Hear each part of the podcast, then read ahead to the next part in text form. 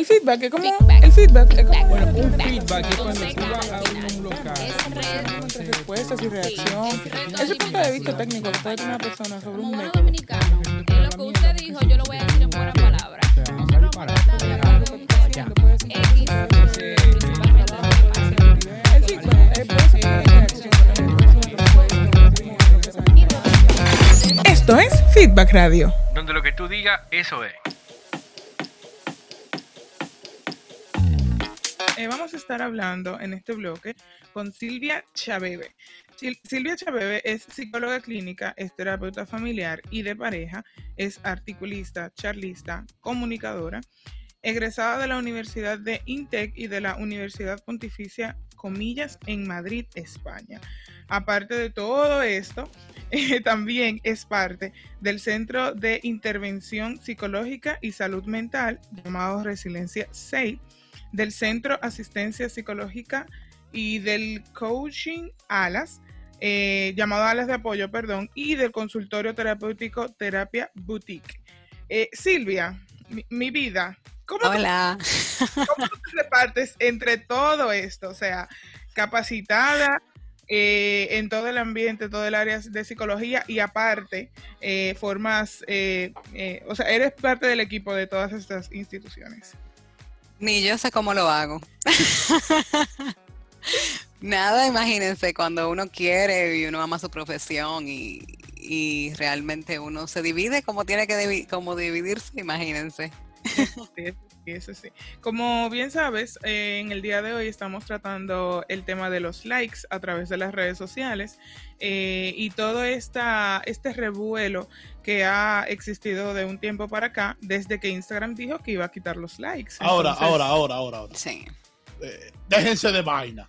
Mm, A todo el mundo Pero- le gusta que con calma, con no, calma. A todo el mundo le gusta que le den su like. A ti no te gusta, Erika, que te den tu like. Claro, me gusta, pero no me afecta si no me lo dan, porque ¿cuál es el Y a problema? ti, Miguel, ¿qué tú dices? ¿Tú sabes qué? Yo pensaba, cuando hablamos de este tema, yo pensaba que no, pero sí. Porque uno chequea su like, como que tú, tú subes una foto y yo, yo entro a ver como que, déjame ver ¿Cómo quién va? le dio like. ¿Cómo va la vaina? yo sé que fulana la- no le dio like. yo sé. A uno le gusta su like. ¿Y a ti, Silvia, te gusta? El termómetro de los likes. Yo realmente les confieso que yo no, no estoy pendiente a eso. Eh, yo hace muchos años realmente apagué las notificaciones de Instagram, de Ah, Twitter, de madura. Facebook. Una Dios persona, una mío. persona con madurez. Es que Una persona con Ahora, tú, tú me decir una cosa, Francis. Tú le preguntas a ella que, que, que si le gustan los likes. Ella no tiene tiempo para eso. Él tiene demasiada cosa. Demasiadas cosas que hacer. Realmente es que, mira, de por sí ya la tecnología es algo que, que uno está, eh, que es parte de su vida y más obviamente luego de la pandemia, la, la tecnología uno ha tenido que incluso adaptarse eh, y reinventarse nuevas formas, hasta, consul- hasta consultas médicas, eh, tanto psicológicas como también fisiológicas. Eh, asimismo, o sea, se, ha- se ha aprovechado mucho esa herramienta, hasta obviamente herramientas hasta para escolares, ¿verdad? O sea, que sabemos lo que de los colegios online y demás. Eh, pero al mismo tiempo, a mí me gusta mucho limitar el hecho del contacto. ¿Qué quiere decir eso? No quiere decir que no, tú no vas a entrar a Instagram, sino que, por ejemplo, tú entras a Instagram, cuando tú quieres entrar, no estás pendiente a que el celular te mande una notificación y tú dejas de hacer lo que estás haciendo para entrar. Entiendo, o esa es, la, esa es la diferencia. No es que no use las redes sociales, claro que sí, las redes sociales es parte de, del diario vivir y obviamente hay muchas personas que viven de las redes sociales y eso está bien y se respeta. Pero yo siempre he dicho todo con un horario, todo con un límite. Entonces, si tú, por ejemplo, apagas las notificaciones, tú empiezas por ahí y ya es como que, ok, déjame yo entrar a las redes sociales y entro en el tiempo que yo decida entrar, no necesariamente porque a mí me están escribiendo, porque estoy pendiente, porque me sonó el, el celular, entonces tú como que te desconcentras en lo que sea que estés haciendo para entrar. Entonces, eso tiene mucho que ver. Entonces, al momento que avisaron de que, ah, quitaron los likes, le digo la verdad, yo ni me enteré. Yo me enteré después que la gente comenzó a quejarse de eso. Y yo como que, ah, ok, quitaron los likes. Y realmente hay muchas personas que sí le afectó, pero yo creo que hace mucho, desde que Instagram comenzó a, cambiar sus algoritmos, eh, de que incluso hay muchas personas que se quejan, que no le están saliendo a los demás. Eh, desde ahí ya venían las personas como adaptándose a los cambios. Yo entiendo que ha sido algo como paulatino, Eh, el mismo Instagram entiende que los cambios drásticos no son muy buenos, porque me acuerdo cuando cambió el logo, desde que cambió el logo, después cambió el algoritmo. O sea, han habido tantos cambios paulatinos que es como que ellos han ido preparando a sus usuarios para, para realmente adaptarse a este contenido, es lo que yo entiendo. Y, obviamente al momento de tú ver likes, eh, entrar, eh, hay muchas marcas que incluso dependía mucho de los likes y de cantidad de seguidores, pero ya realmente eso cambió y más que cantidad de seguidores, más que cantidad de likes, realmente se ve el, el impacto que tú tienes en, en, las redes sociales. O sea, que tú seas influencer no determina la cantidad de seguidores que tú tengas y, y los likes que tú tengas, depende más el impacto y el consumo que tienen esas personas y cómo influencia, valga la redundancia, en los demás. Uh -huh, uh -huh. Una preguntita antes de entrar eh, de lleno en el tema. Eh, se escucha mucho acerca de adicciones a estupefacientes, la adicción al cigarro, la adicción al alcohol, la adicción a muchas otras cosas. ¿Realmente existe ese término? O sea, existe, tú como psicóloga entiendes, ¿existe la adicción a los likes o cómo se le llama? Adicción a lo tecnológico, no sé. Sí, claro que sí. Hay adicción a las, a las redes sociales, adicción a la tecnología, a, así mismo como, como hay adicción hasta a los juegos de, de PlayStation, de Xbox, de, de lo que sea. Eh, asimismo hay adicción a redes sociales. Pero asimismo, se, considera, se considera así, o sea, y se, se llama por su nombre y se trata en base a los comportamientos que esa persona presenta o se trata igual como cualquier otra adicción que, que conocemos hoy en día? No, se trata de mofar, o sea, se conoce sí, pero se trata de maneras diferentes. Okay.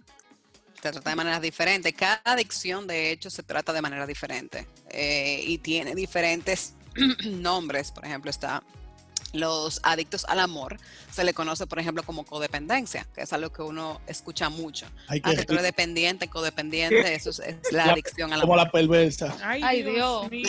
No cambia el tema. Dios. Francis, estamos hablando de favor. serio. Silvia, no le hagas mucho caso. Silvia, Lo vamos a mandar a tu consultorio.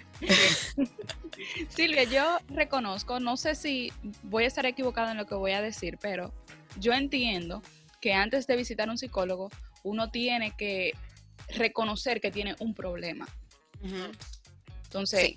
si yo voy a visitarte porque tengo un problema tecnológico, yo debo de asumir, tengo un problema con este tipo de tecnología, tengo un problema con los likes. ¿Tú has recibido pacientes que han llegado de esa forma?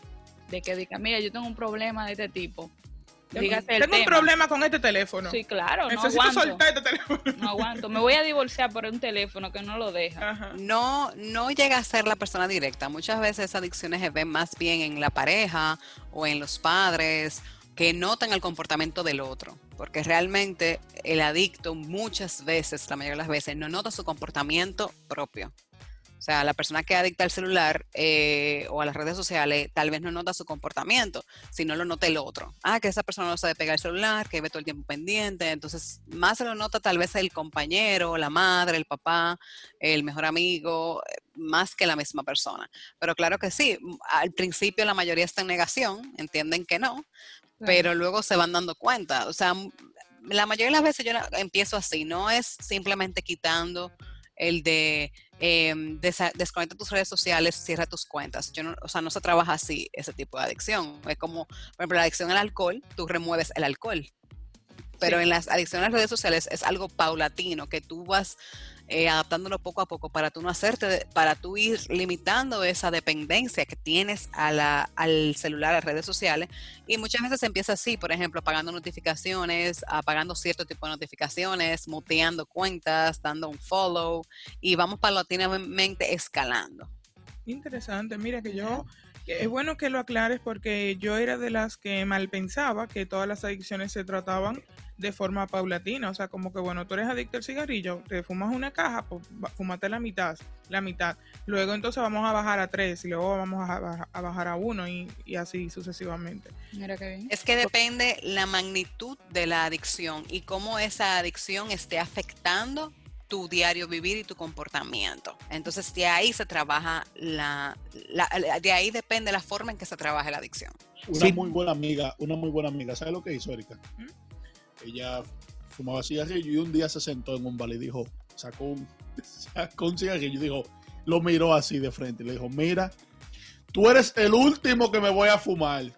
Pidió un café y se lo disfrutó, más nunca fumó. Wow. Sí, sí, sí. Hay Sí, no, personas, hay gente, hay hay personas que... con poder de, ¿verdad? de decisión así. Determinación. Ajá, sí. Eh, Ese Silvia, que, por ejemplo, ese tipo de comportamiento te dice que ya llegó un límite, que tiene una conciencia, que estaba cansado de ser dependiente de eso, de tener que tal vez no disfrutar de momento porque tiene que salir a fumarte el cigarrillo, porque ya no es como antes que tú te lo fumas en cualquier lugar, que tienes que buscar un sitio. Entonces, eso mismo te va creando una mentalidad que llega hasta un punto que un día tú dices, ya, ya está bueno, ya sé, que-". pero eso viene como moldeando poco a poco y vienes realmente pensándolo y trabajándolo mentalmente. Silvia, podemos afirmar de que, bueno, lo podemos decir porque ya en la conversación nos lo, has dicho, de que la cantidad de like eh, incide en, en la autoestima de- del usuario. Pero, por ejemplo, o sea, si hay un problema ahí con el autoestima, es porque eh, si hay un problema con, por ejemplo, con los likes, a ver, me explico. Eh, estoy muy pendiente de la cantidad de likes, que si me dieron like, de que si no me dieron. ¿Eso quiere decir que yo tengo eh, algún problema de autoestima y debo trabajarlo? Sí, claro que sí. Y, Y- no solamente cuánto like me dieron, quién me dio like, que eso Ajá, tiene eso mucho da- que ver. Hay personas que suben fotos o suben stories, que sabemos, que es dedicado a una persona o dedicado o con una razón o para que fulana lo vea o para que fulano lo vea. Eh, hay personas que suben así, obviamente ahí no, hay personas que simplemente crean contenido, que suben para por subir fotos, pero claro que sí, o sea, el momento de tú realmente eh, estar pendiente a quién dio, quién dio like, cuánto like me dieron, tú estás midiendo tu autoestima de acuerdo a una red social. Y obviamente ni se diga cuánto tú tienes que pensar para subir una foto, qué filtro tú vas a poner, qué tú vas a poner en el, en el, en el caption abajo del- de la foto. O sea, todo viene como, como escalándose hasta que llega a la red social. Pero antes de que llegue a la red social, hay un trabajo Hay mental algo, que hay algo no trabajado ahí. Exacto, O sea, que exactamente. Todo lo que, o sea, según lo que estoy entendiendo, la adicción eh, a los likes o a las redes sociales no viene por sí sola, sino que es el resultado de un problema que yo tengo, que puede ser eh, la famosa palabra de las tóxicas, por ejemplo. Exacto. Puede ser que yo tenga una dependencia excesiva a una persona y por eso yo lo reflejo en las redes sociales y vivo pendiente si esa persona consume mi contenido. O yo tengo problemas en autoestima y necesito eh, recibir esa aprobación por redes sociales para, para yo sentirme bien. O sea, es como la- la- el tema de los likes y de estar tan pendiente es un resultado de lo que ya yo tengo. De un problema. Exactamente, de un problema real de trasfondo, ya sea fobia social, ya sea ansiedad, ya sea problema de autoestima, eh, ya sea codependencia. O sea, existe un sinnúmero de, de- de- de sintomatologías o de diagnósticos que están detrás de ese estar pendiente a like. Obviamente estoy hablando en escalas mayores. No estoy hablando en cosas de que, ah, no, porque tú entraste un día y viste, ah, mira, el post tiene 30 likes. Ah, ok. O sea, no, no, no se trata de solamente eh, observarlo y notarlo. No, no, no. Es cuando hablamos de fulano me dio like, fulano me dio like y cuánto like lleva y esto me causa estrés. ¿Cómo me afecta esto a mi vida diaria? De eso, de eso depende mucho el, el problema de algún trastorno, de algún diagnóstico, es realmente la magnitud se mide de acuerdo a cómo eso afecta mi diario vivir, cómo eso afecta mi rutina diaria, cómo, yo, cómo mi rutina eh, se ve afectada por esto y cómo yo dependo de esto al mismo tiempo. Si nosotros tratamos de hacer un análisis para, para con la intención de buscarle una justificación a lo mejor a ese comportamiento, tú dirías que eso en el caso de nosotros los dominicanos viene eh, de parte de la educación que recibi- recibimos, puede tener que ver con algo en nuestro pasado, puede ser como de, parte de nuestra crianza, o sea, eh, a lo mejor una falta de atención que yo tuve eh, cuando niña, eso puede entonces eh, reflejarse en mi actitud frente a las redes sociales, o sea, ¿de qué manera entiendes que podemos buscarle una justificación a este comportamiento? Todo lo anterior que mencionaste. Todo influye. Nuestra historia completa, desde que nacemos, claro, nuestra, nuestros valores familiares, nuestras experiencias que hemos pasado, asimismo eh, cualquier trauma que nos haya sucedido.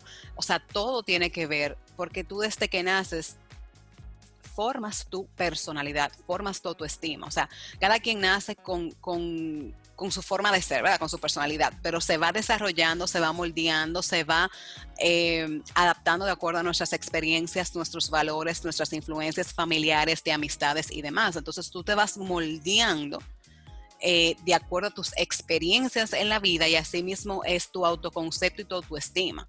¿Qué es el autoconcepto? El autoconcepto es cómo yo entiendo que los demás, me, cómo yo me percibo yo de acuerdo a mis creencias. Y la autoestima es cómo yo entiendo y cómo yo permito que ese autoconcepto afecte mi diario vivir y cómo yo realmente lo interpreto.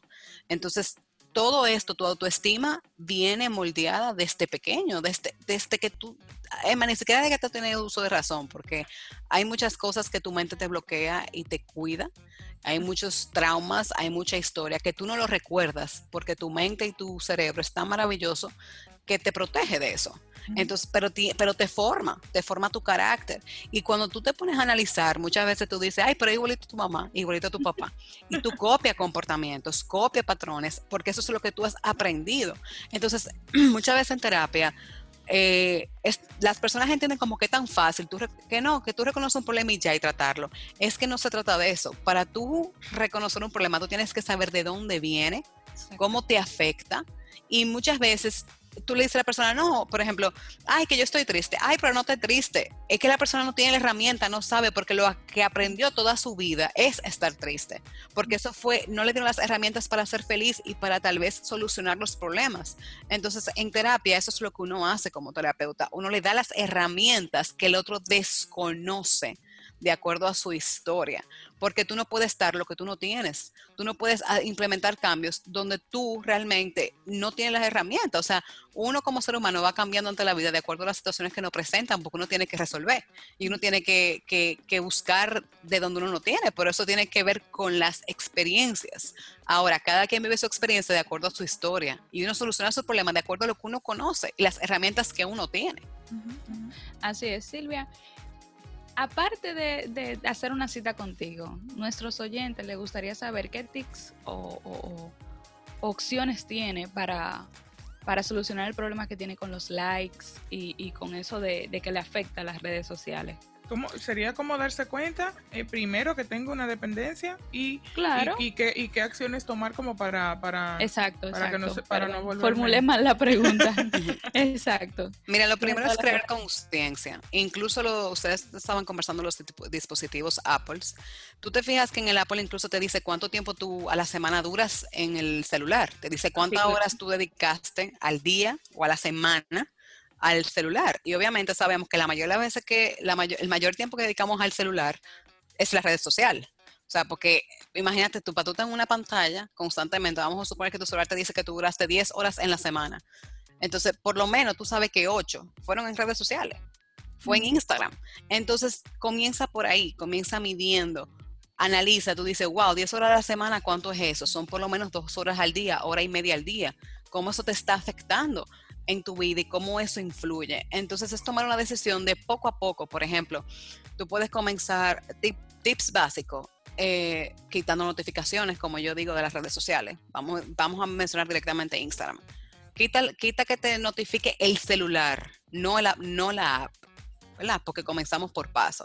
De que, ah, tú puedes tener el mensaje de la, de la aplicación de mensaje nuevo, ¿verdad? Pero quita por lo menos que te notifique al celular, que te suene esa aplicación.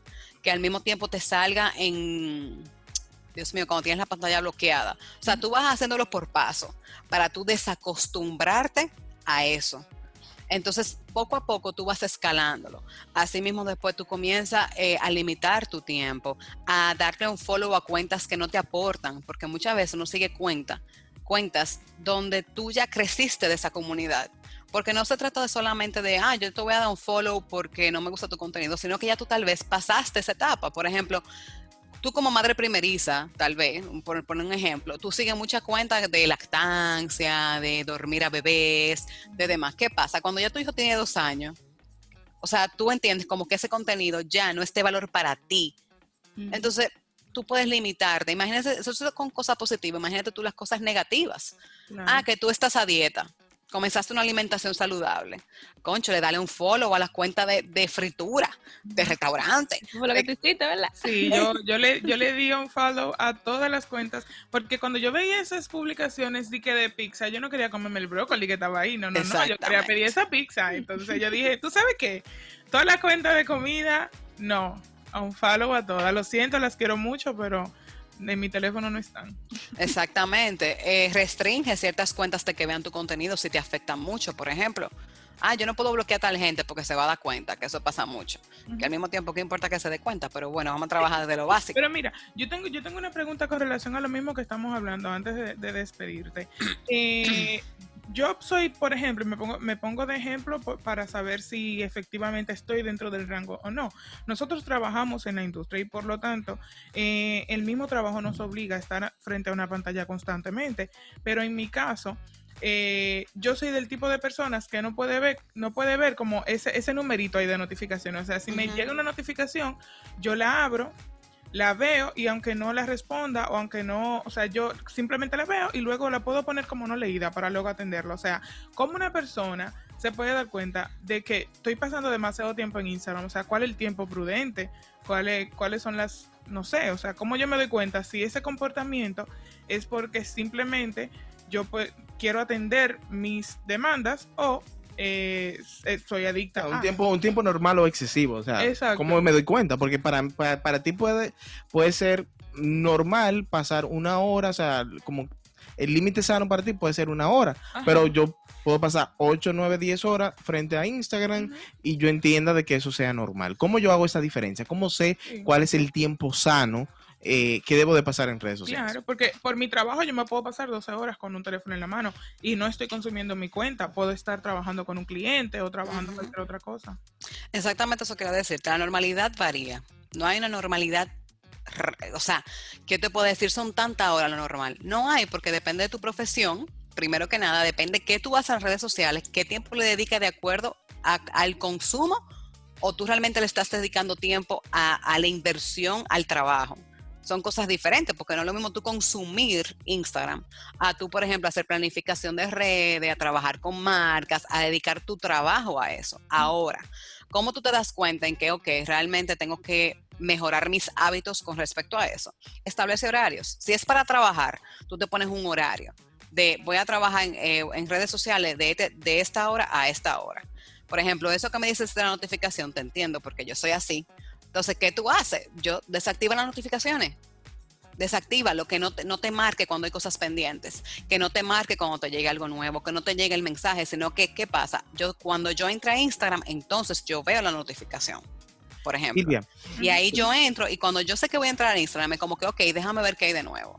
Por ejemplo, en mi caso, yo siempre le digo incluso a mis seguidores que a veces me escriben, yo le digo, mira, eh, para, para hacer citas, por ejemplo, digo, mira, por favor, mándame un correo, porque a mí se me pierde la información. Mi celular siempre tiene todo eso apagado, entonces es más fácil para, para una persona que me, que me contacte, más que incluso por WhatsApp, por, por, Insta, por email. Y así tú logras tener toda la información en un solo sitio y te limita, porque por ejemplo, si yo entro a Instagram, yo voy a consumir el Instagram aparte, o sea, no es verdad que tú no me vas a entrar para responder un DM. Obviamente tú entras y ahí mismo te sale una foto y a veces tú entras a Instagram y tú dices, di que qué era lo que yo iba a entrar, qué era lo que yo iba a hacer, para qué fue que yo entré. O tú terminas viendo la cuenta de, de Luis Miguel, pero tú entraste realmente, vi- realmente viendo fue un post de, de, de, qué sé yo, hasta de Netflix, por, de- de Netflix, por, por decirte, pero tú entraste, después tuviste la serie de Luis Miguel y entonces después de la serie de Luis Miguel tuviste ese, ese el actor y después tú, ahí tú llegaste a la cuenta de, de Luis Miguel y, o sea, se Y te, da- escala. te dan las 9 de la noche ahí. Te Silvia, dan, te ya dan que- las 9 de la noche viendo contenido. Ya que hablaba. Silvia de, de- de enviarte un correo, de ese tipo de cosas, ¿cómo Alexandra MVP, digo, Dios mío, cómo, una terapia. nuestros Ay, seguidores, o sea, la gente que nos escucha, Y la puede comunicarse eh, contigo y, y hacer cita para, para tratar este tema o cualquier otro tema que tenga y, y necesita alguien con quien desahogarse y, y hablar. Claro, y Claro que Alexandra sí. MVP también. Pueden encontrarme en las redes sociales como S Chabebe, S de Silvia, Chabebe, C-H-A-B larga E, B larga E. Y asimismo pueden escribirme un correo, schabebe.gmail.com. Toda la información podrás encontrarla en, en mi perfil de Instagram. Ahí están los números de contacto, las cuentas, DM, email, toda la información que necesites. O puedes escribir al WhatsApp de Resiliencia al 829-634-8787. Genial. Perfecto. Silvia, muchísimas gracias por esta conversación tan interesante. Estuvimos conversando con Silvia Chabebe, que es psicóloga clínica, terapeuta familiar y de pareja. No se mueva porque continuamos con más de Feedback Radio. Yeah.